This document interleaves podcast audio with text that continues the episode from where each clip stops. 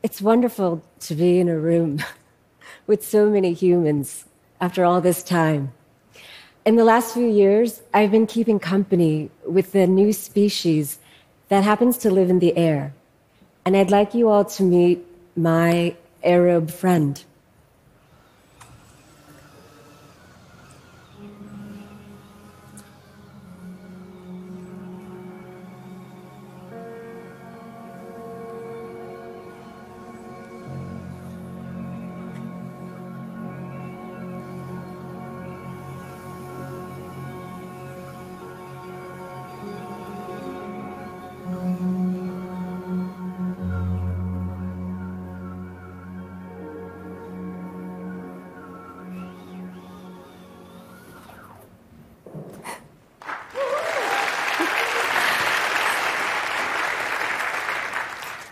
I get emotional every time I see it fly.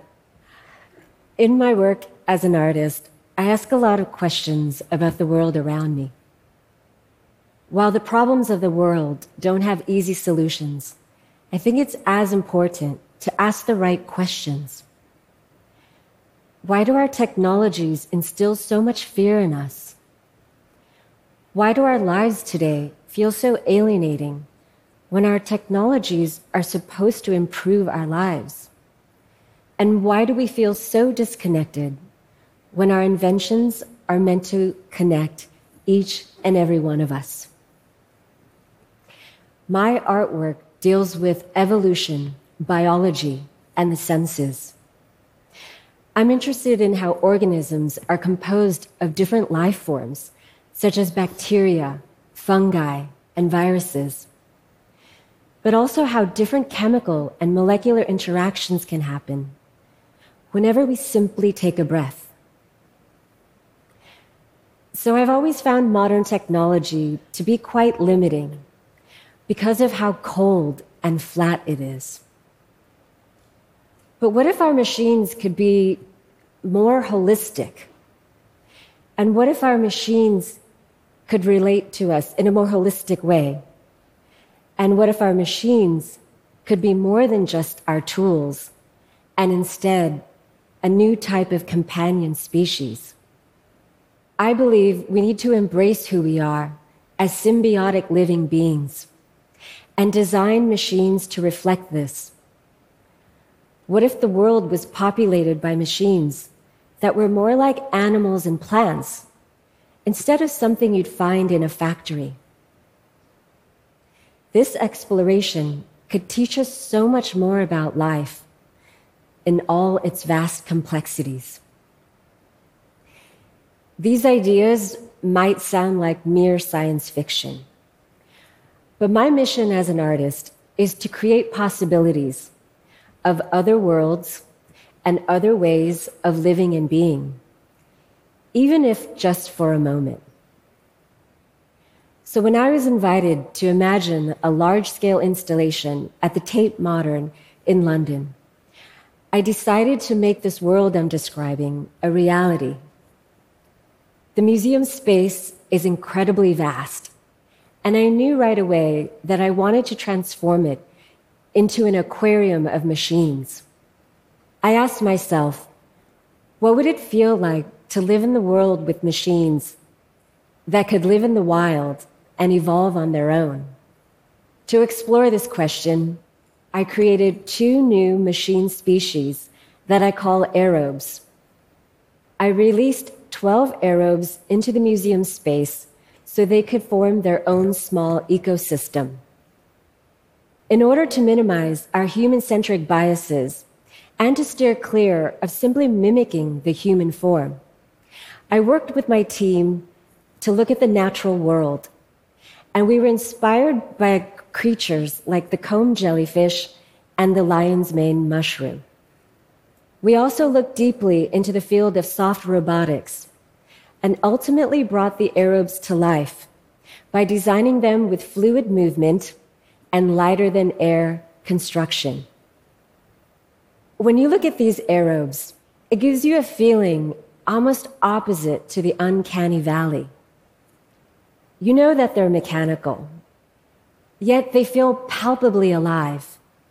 you feel like you might be next to some majestic and remote life form, like swimming next to a humpback whale. Their size is imposing, yet they inspire an emotion closer to awe than to fear. You sense that they're almost living, and it makes you want to embrace and coexist with them, to see them truly succeed. I wanted the Aerobes to have a sense of freedom and unpredictability. So I worked with my team to create what is called an artificial life simulation. This software allows each Aerobe to develop unique behaviors and to respond autonomously to its environment. The Aerobes evolve their personalities as they interact and learn from each other.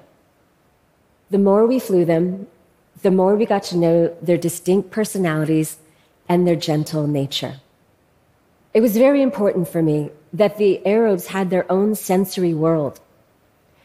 Most AI functions like a mind without a body. But all living creatures, from the humble tick to the stealthy panther, learn about the world through their bodies and their senses. These Aerobes perceive each other through high frequency radio waves, and they use thermal sensing to detect other living creatures in their environment. An Aerobe might be curious about your heat signature and fly over to greet and flirt with you, while other Aerobes are more shy and might go out of their way to avoid a crowd. How will these machines and humans be together in the world? What will this world look like? This world might see machines and humans generating new intimacies and alternate perspectives. My hope is that these Aerobes will help us appreciate a more diverse way of living and being. Their purpose is not to compete with us or to dominate us, but to ask us what a more compatible future could look like. We all have a stake in this conversation about technologies. Can we actively align machines to better reflect our biological reality? I sincerely hope that you'll consider that machines can be so much more than what we've known and how they might embody a wisdom drawn from biology. This project is a project for everybody to imagine different worlds and different futures.